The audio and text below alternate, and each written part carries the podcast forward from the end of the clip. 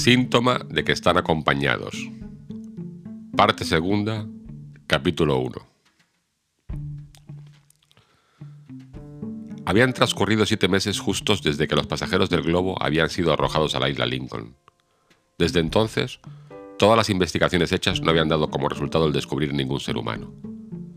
El humo tampoco había dado indicio de la presencia del hombre en la superficie de la isla, ni un producto de trabajo manual había ofrecido testimonio alguno de su paso en ninguna época próxima ni remota. La isla no solo parecía no habitada, sino que debía creerse que no lo había estado nunca. Pero a la sazón, todo este cúmulo de deducciones desaparecía ante un simple grano de plomo, hallado en el cuerpo de un inofensivo roedor. En efecto, aquel plomo había salido de un arma de fuego, ¿y quién más que un ser humano habría podido disparar? Cuando Pencroff puso el grano de plomo sobre la mesa, sus compañeros lo miraron con profundo asombro. Las consecuencias de aquel incidente, considerable a pesar de su apariencia insignificante, cruzaron rápidamente por su imaginación. La aparición de un ser sobrenatural no les habría impresionado más. Cyrus Smith no vaciló en formular desde el primer momento la hipótesis de aquel suceso tan sorprendente como inesperado. Tomó el grano de plomo, lo volvió y revolvió en la mano, lo palpó entre el índice y el pulgar, y después, dirigiéndose a Pencroff, dijo: ¿Está seguro de que el saíno herido de este grano de plomo apenas podía tener tres meses? Apenas, señor Ciro. Mamaba todavía los pechos de su madre cuando le encontré en la trampa. En ese caso, dijo el ingeniero, tenemos la prueba de que hace al máximo tres meses se ha disparado un tiro de fusil en la isla Lincoln. Y que un grano de plomo, añadió Gideon Spilett, ha herido, aunque no mortalmente, a este animalillo. Es indudable, repuso Ciro Smith, y de este incidente debemos deducir las siguientes consecuencias. O la isla estaba habitada antes de que nosotros llegásemos, o algunos hombres han desembarcado hace no más de tres meses. Esos hombres han llegado voluntaria o involuntariamente por haber tomado tierra por haber sido arrojados en ella en un naufragio. Este punto no podrá ser dilucidado hasta más adelante. Tampoco podemos saber si son europeos o malayos, amigos o enemigos de nuestra raza, ni podemos adivinar si habitan todavía en la isla o se han marchado ya de ella. Pero estas cuestiones nos interesan demasiado para que permanezcamos mucho tiempo en la incertidumbre. No, cien veces no, mil veces no, exclamó el marino, levantándose de la mesa. No hay más hombres que nosotros en la isla Lincoln. ¿Qué diablo? No es tan grande, y si estuviese habitada ya habríamos visto algún habitante. Lo contrario sería muy raro, dijo Harbert. Pero todavía sería más raro, repuso Gedeon Spilett, que este Saí no hubiese nacido con un perdigón de plomo en el cuerpo. A no ser, dijo seriamente Nap, que Pencroff tuviera... ¿Qué estás diciendo, Nap? ¿Tendría yo por ventura sin saberlo un grano de plomo en las mandíbulas? ¿Y dónde podría haberse ocultado por espacio de siete meses? Añadió abriendo la boca para enseñar los magníficos 32 dientes que le guarnecían. Mira bien, Nap, y si encuentras un diente hueco en esta dentadura, te permito que me arranques una docena. La hipótesis de Nap es inadmisible, respondió Cyrus Smith, que, a pesar de la seriedad de los pensamientos que lo agitaban, no pudo contener una sonrisa. Es indudable que en estos tres últimos meses se ha disparado un tiro de fusil en la isla. Pero me inclino a creer que los hombres, cualquiera que sean, que han tomado tierra en esta costa, o son recién venidos o no han hecho más que una corta estancia en ella, porque, si, cuando explorábamos el Monte Franklin, hubiera estado habitada, nos habrían visto o nosotros les habríamos visto a ellos. Es probable que en una de las semanas anteriores alguna tempestad, seguida de naufragio, haya arrojado a los náufragos a la costa. De todos modos, nos importa poner en claro lo sucedido. Me parece que debemos obrar con prudencia, dijo el periodista. Ese es también mi parecer, añadió Cyrus Smith, pues por desgracia hay que temer que sean piratas malayos los desembarcados en la isla. Señor Ciro, preguntó el marino, ¿No sería conveniente antes de salir al descubierto construir una canoa que nos permitiese o remontar el río o, en caso contrario, costear la isla? No debemos dejarnos coger desprevenidos. Ha tenido usted una buena idea, Pencroff, contestó el ingeniero. Pero no podemos esperar, y necesitaríamos por lo menos un mes para construir una canoa. Una verdadera canoa, sí, replicó el marino. Pero no necesitamos una embarcación para alta mar, y en cinco días yo me comprometo a hacer una piragua, suficiente para navegar por el río de la Merced. ¿En cinco días? exclamó Nab. ¿Fabricar un barco? Sí, Nab, un bote a la moda india. ¿De madera? preguntó el negro en tono de duda. De madera, contestó Pencroff, o mejor dicho, de corteza de árbol. Repito, señor Ciro, que en cinco días tendremos lo que necesitamos. Vaya por los cinco días, dijo el ingeniero. Pero de aquí a entonces hay que vivir alerta, dijo Harbert. Muy alerta, amigos, añadió Ciro, y por lo mismo le ruego que limiten sus excursiones de caza a las inmediaciones del Palacio de Granito. Terminó la comida con menos animación de la que Pencroff había esperado. Así, pues, los colonos no habían sido los primeros ni los únicos habitantes de la isla. Desde el incidente del grano de plomo, este era un hecho incontestable, y semejante revelación no podía menos de suscitar viva inquietud en el ánimo de los colonos.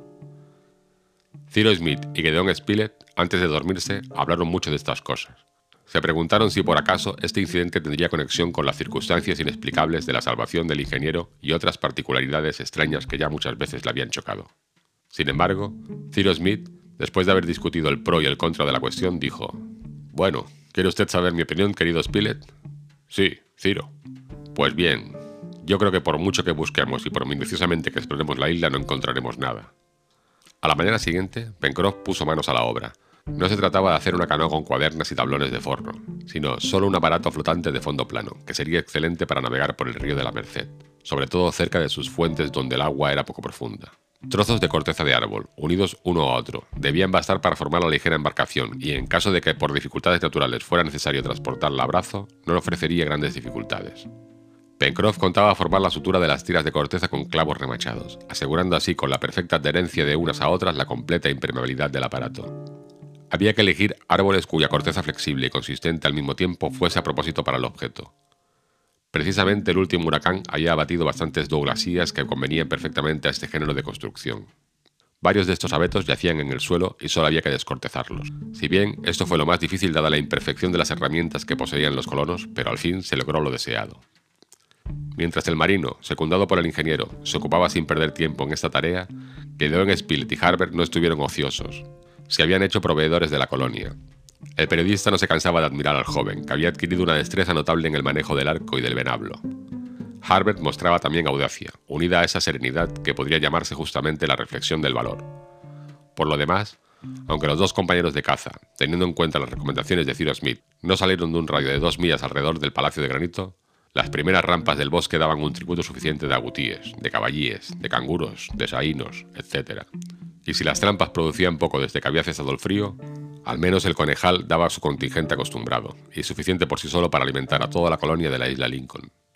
Con frecuencia, durante estas cacerías, Harbert hablaba con Gedeon Spilett del incidente del grano de plomo y de las consecuencias que había sacado del ingeniero.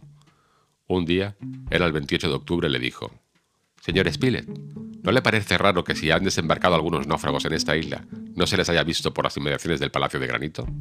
Muy raro si están aquí todavía, contestó el periodista, pero muy natural si se marcharon. ¿De manera que cree que han abandonado la isla? Es lo más probable, porque si su estancia se hubiera prolongado, y sobre todo si estuviesen aquí todavía, tarde o temprano, cualquier incidente nos habría dado indicios de su presencia. Pero si han podido salir de aquí, observó el joven, es señal de que no eran náufragos. Cierto, Harbert, o por lo menos no eran náufragos provisionales. En efecto, es muy posible que un golpe de viento les haya arrojado a la isla sin obligarlos a dejar su embarcación, y que una vez calmado el temporal se hayan vuelto a hacer a la mar. Hay que confesar una cosa, dijo Harbert. El señor Smith parece temer, más que desear, la presencia de seres humanos en nuestra isla. Así es, y con razón, contestó el periodista. Pues no creo que puedan frecuentar estos mares más que malayos, y esa gente es una compañía que se debe evitar. ¿Y no podremos encontrar un día u otro, dijo Harbert, señales de su desembarco y tal vez obtener bastantes indicios para averiguar la verdad de este punto? No digo que no. Un campamento abandonado, una hoguera apagada, pueden ponernos sobre la pista, y eso es lo que buscaremos en nuestra exploración próxima. El día que tenían esta conversación los dos cazadores se hallaban en una parte del bosque inmediato al río de la Merced, y notable por la belleza de sus árboles. Entre ellos se levantaban a una altura de unos 200 pies del suelo algunas magníficas coníferas, a las cuales los indígenas de Nueva Zelanda dan el nombre de cauris. Se me ocurre una idea, señor Spilett, dijo Harbert. Si subiera a la cima de uno de esos cauris, creo que podría echar una ojeada por un radio bastante extenso. La idea es buena, respondió el corresponsal. Pero, ¿podrías trepar hasta la copa de uno de esos gigantes? Lo intentaré, repuso Harbert. El joven, ágil y diestro, se lanzó a las primeras ramas, cuya disposición facilitaba la subida, y en pocos minutos llegó a la cima de un cauri, que sobresalía entre la inmensa llanura de verdor formada por las ramas redondeadas de la selva.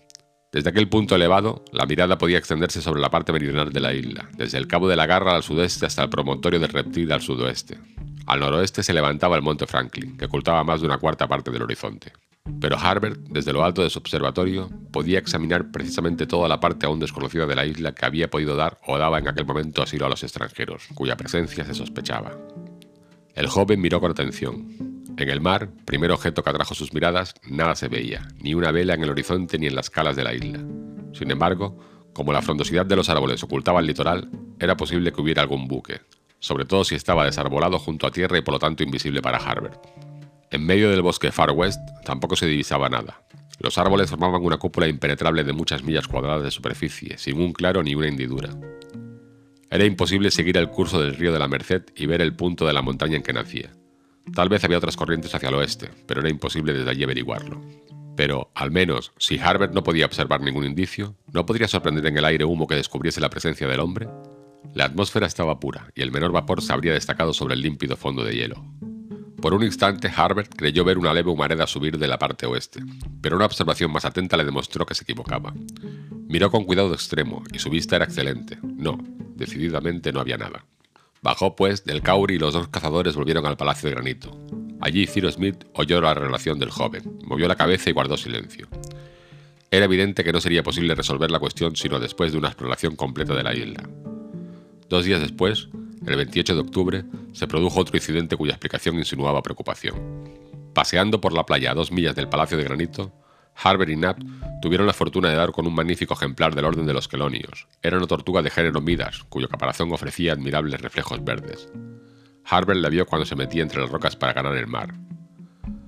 Aquí, Knapp, aquí, exclamó. El negro acudió y dijo, Hermoso animal, pero ¿cómo haremos para cogerlo? Muy sencillo, Nat, contestó Harbert. Volveremos esta tortuga boca arriba y no podrá huir. Tome usted su venablo y haga lo que yo. El reptil, presintiendo el peligro, se había metido en su caparazón. No se le veía ni la cabeza ni las patas, y se mantenía inmóvil como una roca. Harbert y Knapp introdujeron sus venablos de uno y otro lado, y no sin gran esfuerzo lograron poner el animal patas arriba. La tortuga medía tres pies de longitud y debía pesar más de 400 libras. Bueno, exclamó Knapp, qué alegre sorpresa vamos a dar al amigo Pencroff.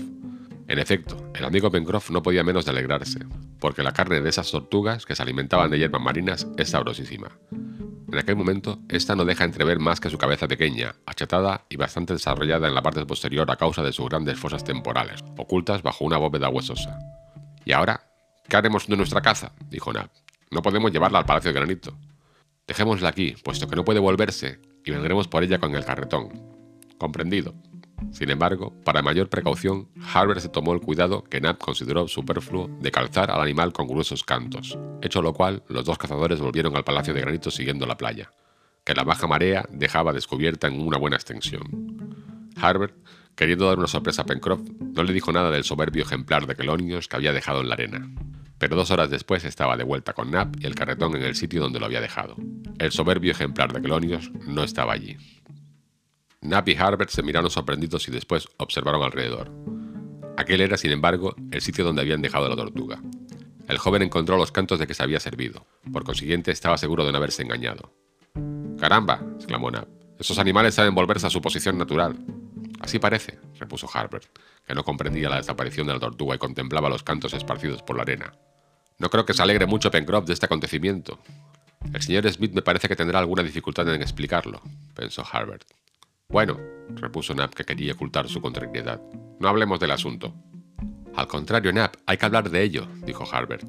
Y ambos volvieron con el carretón al Palacio de Granito. Al llegar al arsenal donde el ingeniero y el marino trabajaban, Harbert refirió lo que había ocurrido.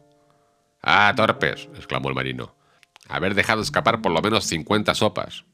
Pero Pencroff, dijo Knapp, si el animal se escapó no es culpa nuestra, pues ya te he dicho que lo volvimos patas arriba. Pues no la volveríais bien, dijo el obstinado marino. Vaya si la volvimos, exclamó Harbert, y refirió el cuidado que había tenido de calzar con cantos el caparazón de la tortuga. Entonces se ha escapado por milagro, replicó Pencroff. Yo creía, señor Ciro, dijo Harbert, que las tortugas, una vez vueltas sobre el caparazón, no podían recobrar su posición natural, sobre todo si eran muy grandes. Así es, hijo mío, contestó Ciro Smith. Entonces, ¿cómo se explica? ¿A qué distancia del mar dejasteis la tortuga? preguntó el ingeniero que, habiendo suspendido su trabajo, reflexionaba sobre aquel incidente. A unos 15 pies al máximo, respondió Harbert. ¿Y la marea estaba baja? Sí, señor.